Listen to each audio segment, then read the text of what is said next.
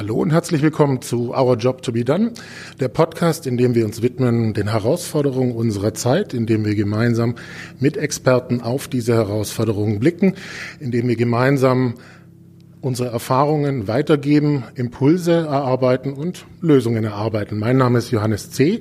Ich bin Innovationsberater und Autor und ich bin heute in München im Raum- und Wohnkultur beim Good Place Meetup.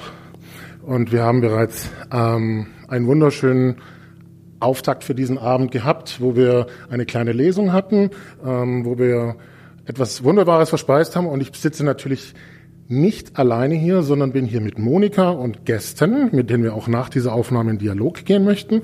Und Monika, stell dich doch kurz selber vor. Ja, hallo. Mein Name ist Monika Kraus-Willegger und ich bin die Gründerin und Geschäftsführerin von Good Place.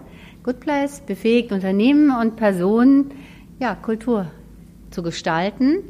Ähm, das machen wir durch äh, Ausbildung zum Feelgood Manager, das machen wir durch Analysen zur Kultur und das machen wir durch einen kollegialen und ja, äh, kooperativen Wissensaustausch, so heute in unserem Meetup. Danke, Dionis. Ja, danke auch für die Einladung, dass wir diesen Abend gemeinsam gestalten. Und ähm, passend dazu das Thema, auf das wir gemeinsam blicken wollen, in dieser 20 Minuten und dann auch danach im Dialog hier mit den Gästen ist, ich sag mal, das Wohlbefinden, die Gesundheit, äh, die Menschlichkeit, auch in Unternehmen, ja. Ähm, und mein Eindruck ist so ein bisschen, dass das ganz, ganz lange Zeit ein Nice to Have war, sage ich jetzt mal, ja. Dass aber auf der anderen Seite vielleicht auch die Frage ist, naja, was braucht es, dass es nicht mehr nice to have ist, beziehungsweise ich glaube, wir denken da in eine ähnliche Richtung. Es ist vielleicht auch Zeit, es eher ins Zentrum zu stellen. Und was braucht es da dafür?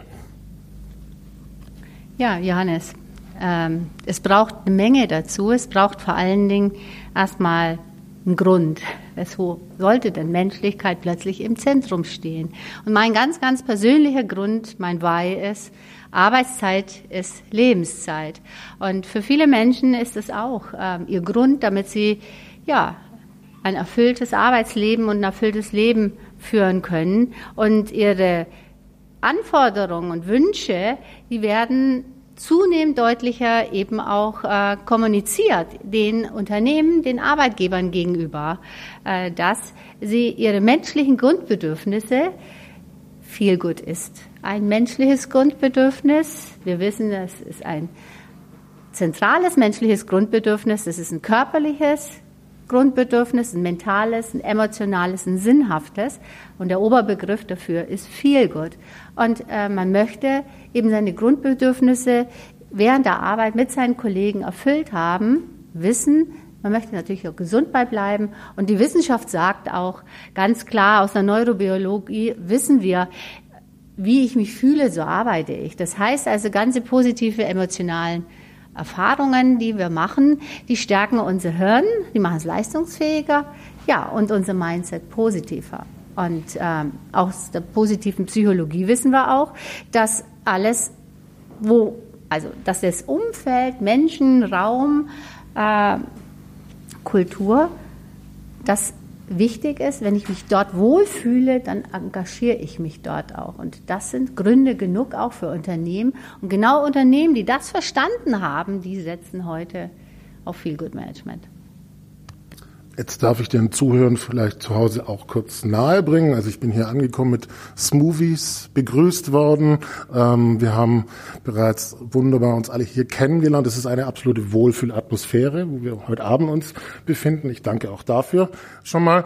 Ähm, und gleichzeitig vielleicht auch so ein bisschen aus der Business-Brille heraus. Ähm, du sagst, ja, diese Bedürfnisse werden adressiert an Unternehmen. Gleichzeitig ist es aber auch ein bisschen eine Umstellung für Unternehmen, damit konfrontiert zu werden und auch vielleicht eine, in eine Verantwortung reinzugehen. Ja, das ist in der Tat natürlich ein, ein Wandel, ein Wandel dahingehend, äh, auch wenn wir ihn ökonomisch betrachten, wo passiert denn, also was sind unsere, was ist unser Kapital, mit was verdienen wir Geld? Ist es die Industrieanlage, mit der wir heute Geld verdienen, oder ist es das Wissen, mit dem wir heute Geld verdienen? Das Wissen, das ist äh, bei uns im Unternehmen, das in den Köpfen der Mitarbeiter steckt. Und dieses Wissen, wenn es genau dieses Wissen ist und wenn dort auch die Wachstumspotenziale sind, Stichwort Digitalisierung, dann ist es ökonomisch, betriebswirtschaftlich mehr als sinnvoll, dort auch einen Umfeld, ein Umfeld zu schaffen, damit dort dieses Wissen geteilt werden kann, dass die Ideen äh, in, in, in einem Raum, der angstfreien Raum produziert werden können, dass Zeit äh, für Beziehungen, äh, für Austausch äh, crossfunktionaler Art zur Verfügung steht und äh, das nicht in die Privatheit ab ähm, ähm, ja, gemacht werden sollte.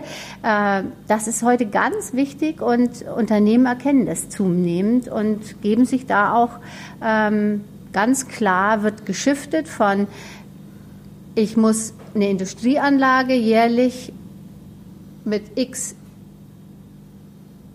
Euros äh, fördern und warten im in den Büchern taucht es jetzt halt nicht unter diesem Kostenfaktor auf, sondern ich muss mit meinen Mitarbeitern sorgsam umgehen, wertschätzend. Dann ist auch hier die Gegenleistung. Dann ist auch mein Wissen, das in den Köpfen, das Potenzial, das sie mitbringen, das kann ich dann schöpfen. Und auch diese Kosten erscheinen halt jetzt in den Bilanzbüchern. Mhm. Und ich spreche davon auch von mentalen Kapital.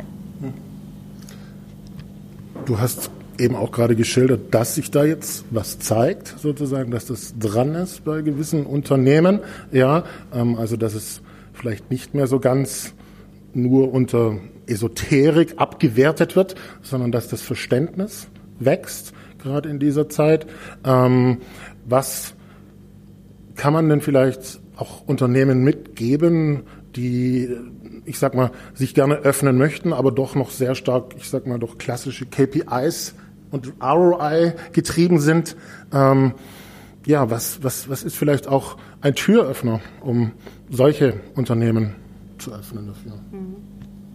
Ja, ein Türöffner ist einfach heutzutage das Thema Speed. Auf dem Markt wird alles sehr, sehr schnell entschieden. Und wenn ich zu langsam bin, und wir sprechen von großen Unternehmen ähm, wie Konzerne, man könnte sie auch als Tanker bezeichnen. Und so ein Tanker, bis der mal eine Kurskorrektur macht, das wissen wir alle so ein bisschen. da sind schon viele Kilometer, ist er in, in eine Richtung gefahren, wo er schon lange nicht mehr hin wollte, ja, oder viele Meilen, Seemeilen, bis die Kurskorrektur angekommen ist. Und genau das können wir uns heute nicht mehr erlauben, weil wir haben ja auch vom Buch gehört, dass heute Geschäftsmodelle, die uns wirklich, wirklich unser, ja, unser Kommunikationsverhalten verändern, wie zum Beispiel die WhatsApp, die hat es halt bis vor kurzem so noch nicht gegeben und auch die Telekom hat dieses Speedboot nicht wahrgenommen, beziehungsweise sehr, sehr spät. Und das hat natürlich dann auch Auswirkungen gehabt. Dieses Geschäftsfeld gibt es heute so gut wie nicht mehr. Und äh, da gibt es sehr, sehr viele Beispiele. Zum Beispiel, ich komme aus Hamburg heute. In Hamburg haben wir die Otto-Gruppe. Die war bis vor kurzem noch als Versandhändler bekannt. Heute ist es einer der größten und der erfolgreichste E-Commerce-Unternehmer oder die Gruppe in Europa. Aber sie geben für den Kulturwandel auch extrem viel an an Bemühungen äh, und, und auch an Ressourcen aus. Und es ist ein absolutes Top, Top unter, also Thema. Und wenn der Tanker sich von innen nicht, nicht eine Korrektur machen kann, weil das vielleicht nicht geht, weil das Schiff an für sich es nicht zulässt, die Technik, dann machen die Ottos von heute und viele andere ein Corporate Startup. Das heißt, sie gründen ein Start-up und nicht, weil sie dort die Technologie schneller bekommen, nein, weil sie dort genau die Kultur bekommen, die sie brauchen. Du hast sehr schön jetzt diese Beispiele genannt mit WhatsApp, mit Otto. Ähm, ich kann das, also wir hatten, bevor wir jetzt in die Aufnahme gegangen sind, gemeinsam auch nochmal Airbnb beispielsweise erwähnt. Sehr spannend ist ja auch dabei, dass jeder von uns im Privaten solche Plattformen, sage ich mal, nutzen kann, die ihm Dinge erleichtern, ja, und natürlich auch ein gewisser Transfer stattfindet. Wo wird es mir erleichtert am Arbeitsplatz oder muss ich jetzt komplett durch die Bürokratie durch, sage ich mal? Ich weiß nicht, wie es dir geht. Ich erlebe auch, ähm, dass wenn man es jetzt dem Kunden einfach macht, ja, und mit über Airbnb, ähm, ich bin zu Gast in Paris im wahrsten Sinne des Wortes, dass dann eben auch ein Teil ähm, dieser Transferleistung ist bei den Leuten im Unternehmen, genau wie du gesagt hast. Also ähm, ich möchte mich doch wohlfühlen, auch wo ich arbeite, nicht nur wo ich hingehe und reise. Also dass dieses diese Transferleistungen einfach sehr, sehr viel bei den Menschen stattfinden und dass auch das, glaube ich, sehr wichtig ist, das ins Bewusstsein der Unternehmen mit reinzunehmen, weshalb es jetzt gerade dran ist, sich dafür zu öffnen. Ja, und die Transferleistungen, von denen du gesprochen hast, die sind natürlich im wahnsinnig im, äh, im Wissensaustauschbereich. Wenn aber dazu kann ich jetzt nicht einfach nur ein Seminar oder ein Training geben und sagen, wie können wir unseren Wissensaustausch verbessern? Weil wenn ich muss, ich brauche natürlich als menschliches Grundbedürfnis schon auch und äh, da gehe ich wieder zurück von den Vieren, die ich vorher sagte. Da ist zum Beispiel auch ähm, das emotionale Bedürfnis, Grundbedürfnis da. Und wenn ich im Unternehmen nicht gesehen und gehört werde, und meine Ideen gar nicht in den Transfer gehen können, weil ich vielleicht jetzt gar nicht im Teil der Innovationsabteilung bin, sondern ich bin Leiter oder ich bin einfach Assistent im Vertrieb, habe aber gute Ideen und möchte die gerne kommunizieren. Und es gibt dafür keinen Freiraum, keinen Experimentierraum. Ja, dann ist es so, dass diese Idee, die könnte auch das Geschäft dazu führen, zum Geschäft von morgen zu werden, dann ist die verloren. Und ähm, das ist es. Es bedeutet, der eins vorher, das heißt, ich muss, um meine Ideen zu teilen, aber auch wertschätzend, ein wertschätzendes Umfeld haben. Und dann bin ich auch bereit, mental meine Freiräume zu nutzen und ähm, das Geschäft weiterzutreiben, das Produkt, die Dienstleistung. Und ähm, das ist es, wo, wo, wo jetzt gerade ein sehr starkes Aha ist. Über die Neurobiologie weiß man halt sehr, sehr viel und äh, wer vielleicht schon mal Gerald Hüther äh, gehört hat, also das, das ist ein großartiger Wissenschaftler, äh, der vieles herausgefunden hat, was ähm, uns die letzten fünf Jahre eben deutlich macht, was es bedeutet, wie unser Hirn tickt und wo wir Leistungspotenziale gewinnen, indem eben wir uns wohlfühlen. Und ein positive emotionale Erfahrungen sind da ganz, ganz äh, wichtig. Die überschreiben unsere neuronalen negativen Erfahrungen nämlich. Und davon braucht es ja so drei positive Erfahrungen überschreiben zum Beispiel eine negative. Das ist eine wissenschaftliche Erkenntnis. Das heißt also, Veränderung braucht immer mal erst mehr und deswegen muss das Unternehmen und sind Unternehmen auch bereit, hier in ihr Feelgood-Umfeld, in ihre Kultur zu investieren, weil sie viel zurückbekommen. Dankeschön auch, dass du Gerald Hüther genannt hast. Ähm, wir sind auch in regelmäßigem Austausch und werden auch bald einen Abend zusammen machen. Kann ich jetzt schon ankündigen. Ähm, ja, absolut großartig und ähm, ein unglaublich inspirierender Mensch und ähm, ich kann das nur bestätigen, was du gerade machst, also im Sinne ähm, von dem, was wirklich im Menschen auch passiert, vom Gehirn her, das ähm, ableiten zu können, sich damit auseinanderzusetzen, ganz, ganz kostbare Arbeit. Ich würde vielleicht gern ergänzen, weil wir so bei dem Thema Transfer sind, ja, um die Brücken zu bauen. Warum macht das Sinn? Ich hatte ähm, jetzt, das ging gestern erst online, ein Roundtable in der Frankfurter Oper mit ähm, Vorstand Booking.com, Vorstand mobile.de zum Thema Kundenzentrierung, was ja in Wirklichkeit auch Menschenzentrierung ist. Ja.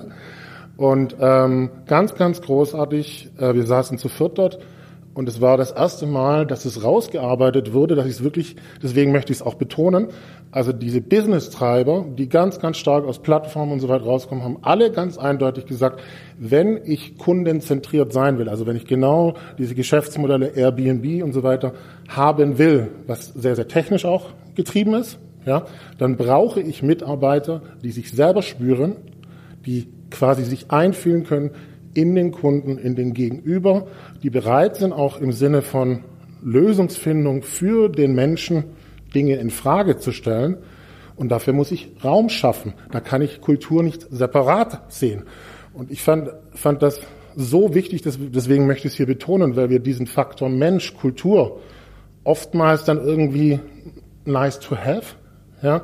Aber ich glaube, es ist ganz, ganz wichtig, diese Zusammenhänge auch zu verstehen, dass die ausgesprochen waren und so wie ich es verstehe, kannst du das auch sogar nochmal ergänzen über Erfahrungswerte, Studien und so weiter, dass wir da nochmal drauf schauen. Ja, also das ist sehr, sehr spannend, was du sagst. Äh, Kundenzentrierung, ähm, das ist nämlich äh, ganz klar, viele Unternehmen sind auch äh, kundenorientiert. Ähm, ich habe auch jetzt bereits fürs Buch in der Recherche schon die Tendenz äh, mitbekommen, dass sogar einige Unternehmen sagen, Kundenzentrierung ist es gar nicht. Wir müssen nämlich mitarbeiterzentriert sein. Weil wenn der Mitarbeiter sich hier wohlfühlt und hier angenommen wird mit all seinen Fähigkeiten und sich entfalten kann, vor allem mit seinen Potenzialen. Viele Mitarbeiter haben viele Potenziale, von die viele Arbeitgeber gar nichts wissen, weil die eher im, im Privaten stattfinden und dort Raum haben, weil sie nämlich eben im Unternehmen gar keinen Raum für bekommen, sich ausprobieren zu können.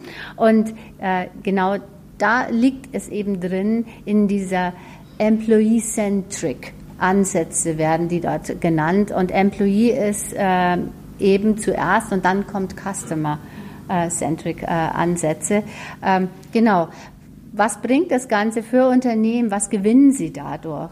Sie gewinnen auf der einen Seite ähm, das, was sie wirklich brauchen heute in dieser äh, Zeit. Sie gewinnen Wissen, Ideen, die an die an, und Engagement, an das sie so nicht kommen würden, wenn sie den Mensch so wie bisher eben steht er ja nicht im Zentrum beziehungsweise er erlebt es nicht er steht in Broschüren im Zentrum oder auf der Webseite oder auf der Karriereseite, aber er erlebt es nicht tagtäglich. Und das ist eben, äh, deswegen wird, ist das Feelgood Management ebenso wichtig. Die Transferleistung ist, dass ich dieses Erleben tagtäglich durch Feelgood Management als Kulturansatz, das heißt ja Menschlichkeit, und Spitzenleistung, dass ich das eben übers Feelgood Management äh, äh, zugänglich mache.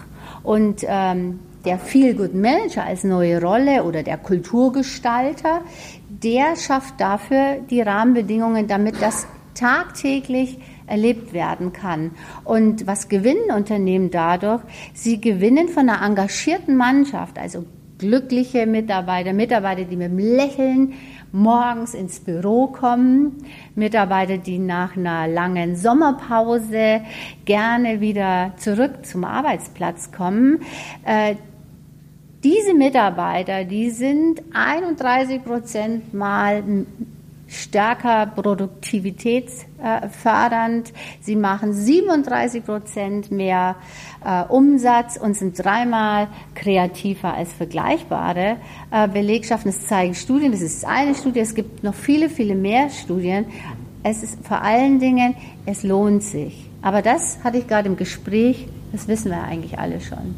Dass glückliche Mitarbeiter einen besseren Job machen. Das ist ja es ist eigentlich nichts, was man große Studien dafür brauchen. Nur jetzt ist es tatsächlich auch ein Studienobjekt. Ja. Ein, ein, und das ist, das finde ich ähm, auch ein großartiger Bereich. Und nicht umsonst ist jetzt die Neurowissenschaft, die positive Psychologie und die Organisationspsychologie, die erleben ja jetzt gerade Renaissancen, weil der Mensch wieder so stark im Mittelpunkt kommt und sein Wissen eben das Kapital ist, um diese neuen Plattformen Ökonomien voranzubringen. Genau, ich möchte das bekräftigen. Ich glaube tatsächlich, dass wir in einer ganz besonderen Zeit sind, wo wir auch, ich sag mal, Werkzeuge, sei es technisch oder in der Zusammenarbeit mit Menschen, ja, oder Rollen, wie du jetzt sagst, exemplarisch ein Feelgood-Manager. Ich sag mal, wir sind in eine gewisse Weisheit auch reingekommen, dass wir gesagt, äh, wo wir eine gewisse Durchdringung aus der Möglichkeiten, die wir letztlich haben. Und ich glaube, es lebt auch so ein bisschen davon, nachdem ich spreche da auch von mir selber, wir sehr schnell dazu tendieren, vielleicht auch gewisse Begriffe zu besetzen wie New Work, Kundenzentrierung und so weiter, dann mal wirklich zu gucken, auch hinzuspüren, was brauche ich denn tatsächlich im Unternehmen und mich von den Begriffen zu lösen hin zu wie, warum tue ich es überhaupt und wie will ich es tun ne, in diesem Zusammenhang. Also ich glaube, dass wir da eine ganz, ganz große Chance auch gerade haben, wirklich viele unterschiedliche Stränge und Werkzeuge, die sich ergeben haben, zu nutzen. Ja, wir, das müssen wir auch nutzen, weil äh, wir haben, wie wir alle wissen, eine Verknappung auch in bestimmten Bereichen. Und das heißt, es gehen mehr Menschen mit sehr viel kristallinen Intelligenz und Erfahrungswissen aus dem Arbeitsmarkt raus. Das heißt, Wissen, das durch langjährige Erfahrung erworben worden ist. Das geht einfach jetzt raus und Junge kommen nach und äh, können eben aber das nicht kompensieren. Sie sind vielleicht technisch da auf einem anderen Stand. Und das ist in der Tat eine ganz große Herausforderung, ähm, hier äh, eine Brücke zu schlagen. Ähm, und das bedeutet, ich muss mit meiner Mannschaft, die ich habe, mit der muss ich richtig gut arbeiten. Und am besten noch mit denen, die uns gerade verlassen und sich in, in, in, in den Vorruhestand gibt, da noch gute, attraktive Angebote zu haben, damit die auch wirklich ihr kristallines Erfahrungswissen auch immer wieder äh, gerne zur Verfügung stellen. Und das machen die auch gerne, wenn sie wertschätzend angesprochen werden und nicht nur als Lückenbüßer und da liegt ein ganz großer Hebel, weil es ist wirklich so, wir haben einen Fachkräftemangel ein bisschen. Ja. Manche sagen, wenn es in der IT um die geht, wir hätten einen leergefegten Arbeitsmarkt für manche. Deswegen ist es umso wichtiger, dass man in der bestehenden Mannschaft guckt und die Potenziale Raum gibt, die Potenziale zu erkennen. Und auch das macht viel Good Management, die Potenziale eben zu erkennen, beziehungsweise gar nicht direkt zu erkennen, sondern ich werde ja eingeladen, mein Arbeitsumfeld als Mitarbeiter mitzugestalten. Das bedeutet, meine Themen, was brauchst du hier, um einen guten Job machen zu können? Ja, diese Themen, die ich hier auch äh, als Feedback reingebe, die werden angegriffen und da werd, kann ich auch teilnehmen. Das ist also ein sehr partizipativer Ansatz. Und wenn ich hier mitgestalte in der Arbeitsgruppe, dass ich sage, ja, also wirklich hier diese Dachterrasse, die schaut irgendwie sehr verwaist aus. Ich kann während der Arbeitszeit kann ich äh, da äh, mitgestalten und plötzlich äh, kreativ werden.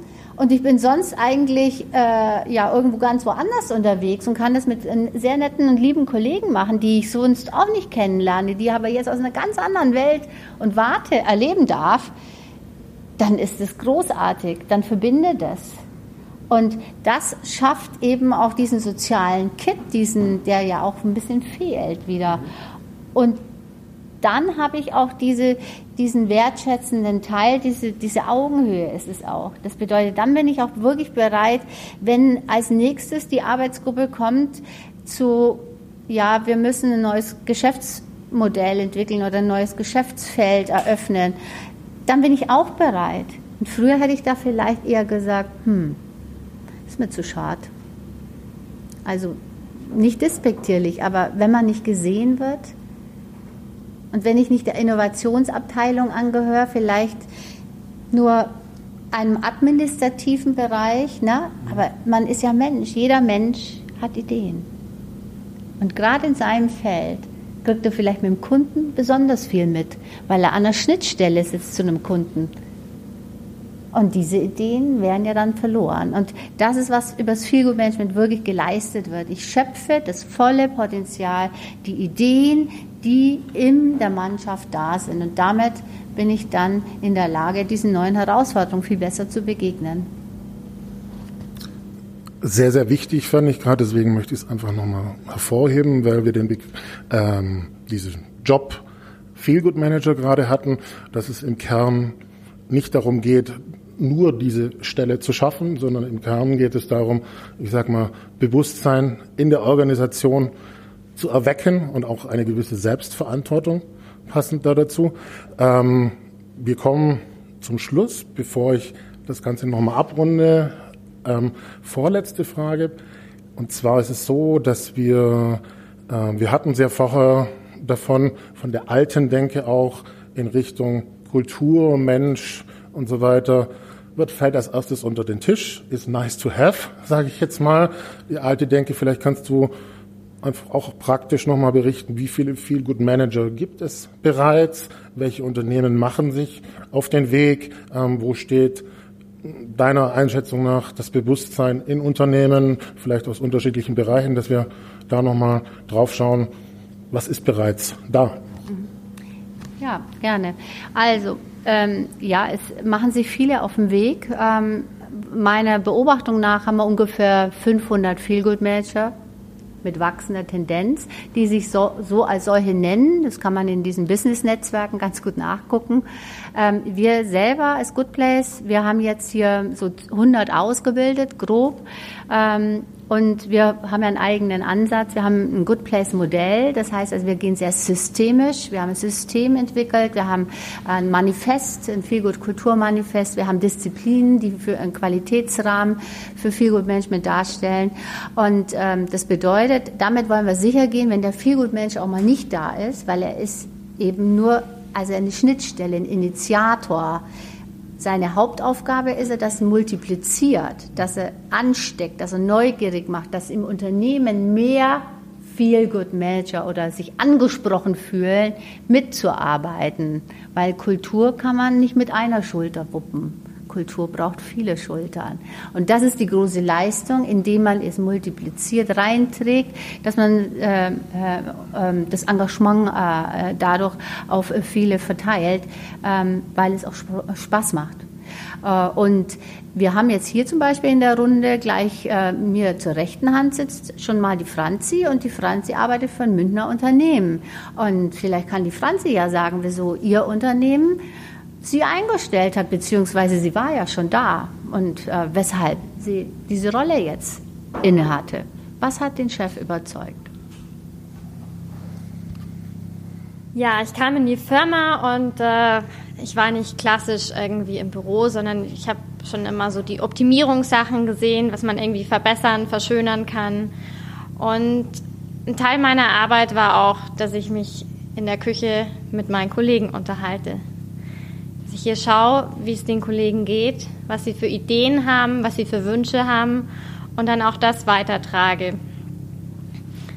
Und irgendwann habe ich mir gedacht, was ist denn das für eine Position, die ich da haben darf?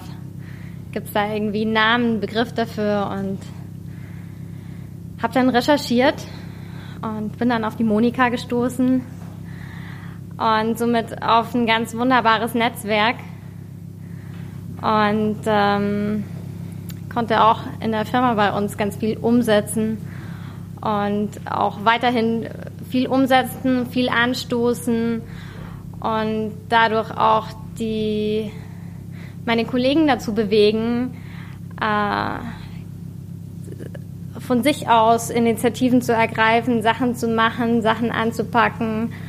Ähm, ja, eine Sache, die wir sehr gerne machen, ist feiern und und die Kommunikation.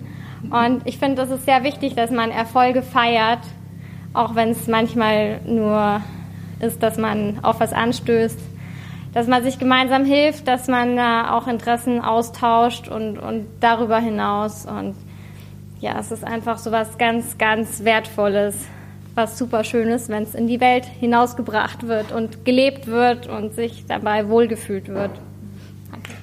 Ähm, ich vermute mal, also bevor wir es abrunden, frage ich noch mal kurz bei dir nach, dass, weil du ja auch so ein gewisser Sensor dann in Unternehmen sozusagen bist, ähm, dass neben dem Dialog mit den Mitarbeitern du wahrscheinlich auch sehr intensiv mit den Geschäftsführungen da sprichst, also dass das wirklich in beide Richtungen auch geht. Ja, ganz genau.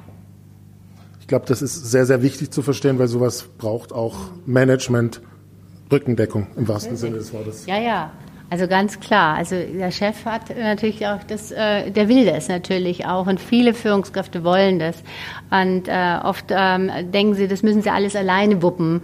Aber nein, ähm, das geht nicht allein. Und jetzt ist eben auch diese neue Rolle da, wie der Scrum Master, den gibt's seit zehn Jahren, oder den agilen Coach, der ist auch entstanden, weil wir neu arbeiten, also agiler arbeiten.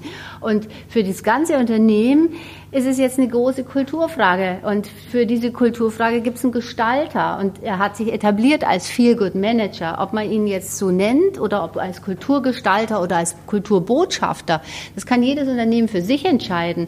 Aber es ist ganz klar, die Geschäftsführung muss es wollen und muss es auch leben. Also das ist auch ganz klar. Und das ist auch, das ist auch äh, hier äh, das Ohr am Gleis. Äh, man hat das nicht mehr als Geschäftsführung. Man sitzt ganz oft ganz oben in der Strategie, ist sehr weit weg von der Mannschaft. Wenn die Mannschaft aber nicht funktioniert, weil es kriselt, weil es, weil es knirscht, dann äh, ist es natürlich was, wo ich meine Ziele auch nicht erreichen kann. Und nicht in der heutigen Zeit. Das kann ich mir gar nicht mehr erlauben. Ja. Weil Geschwindigkeit ne, ist ja das, was wir auch gehört haben. Und vieles mehr.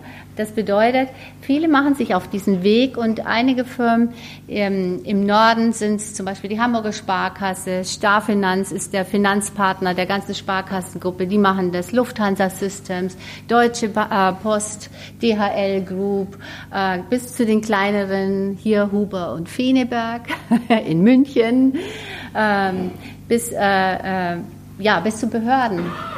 Äh, Kreuzwerker in, in, in Berlin. Bei, wir waren schon bei eBay, wir waren jetzt bei Axel Springer, äh, die haben Feel Good Manager im Einsatz.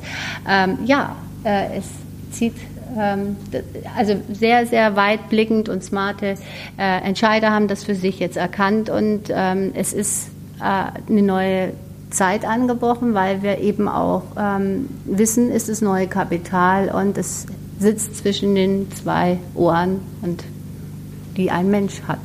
Also deswegen macht es mehr als Sinn, hier zu investieren und äh, einen Wohlfühlraum für Wissen und für Mensch zu schaffen. Genau, und damit runden wir es ab. Und ich stelle jetzt die Frage, wenn wir gerade schon erweitert haben, mit dir, Franziska, tatsächlich an euch beide, also die Summary ganz kurz. Ähm, die Kernfrage, die wir am Anfang gestellt haben, ist genau dieses Wohlgefühl in Unternehmen, warum das so wichtig ist und vor allem aber auch, ähm, wie es gelingen kann, dass wir einfach noch mal kurz zusammenfassen. Ein wichtiger Punkt war das Management, was exemplarisch dahinter stehen muss, aber auch, was fällt euch noch mal ein, was können wir den Menschen mitgeben, damit das gelingt? Den Menschen selber kann man sagen, ja, Management haben wir gut adressiert, aber hier, all den Menschen hier, ich gebe als Appell mit, ähm, seid mutig. Die Zeiten sind, könnten nicht besser sein. Wir haben so viele mutige Beispiele, die heute zu ihrem Chef gehen oder zu ihrer Chefin und sagen, ich habe da eine Idee, ich habe ein Potenzial. Zu mir kommen immer Menschen, wenn sie Sorgen und Nöte haben oder weil ich einfach so ein guter ja, Sensor bin für emotionale Täten, für Empathie. Ich möchte gerne zum Beispiel Feelgood Manager als Qualifikation haben. Das gebe ich nur als Beispiel mit. Das muss nicht das sein. Kämpft für das, wo euer Herz klopft und schlägt für und fordert das auch mehr ein. Das erleben wir gerade. Die Zeiten sind sehr, sehr gut dafür. Man kann da schon mal morgen ein Gespräch starten. Ja, ich gebe euch mit, seid dankbar und seid auf Augenhöhe und wertschätzend miteinander. Das macht das Ganze so viel schöner und einfacher und wohlfühlender. Dann bedanke ich mich. Das war ein sehr schöner Austausch mit dir und ich fand es auch ganz toll, Franziska, dass wir es mit dir noch erweitert haben.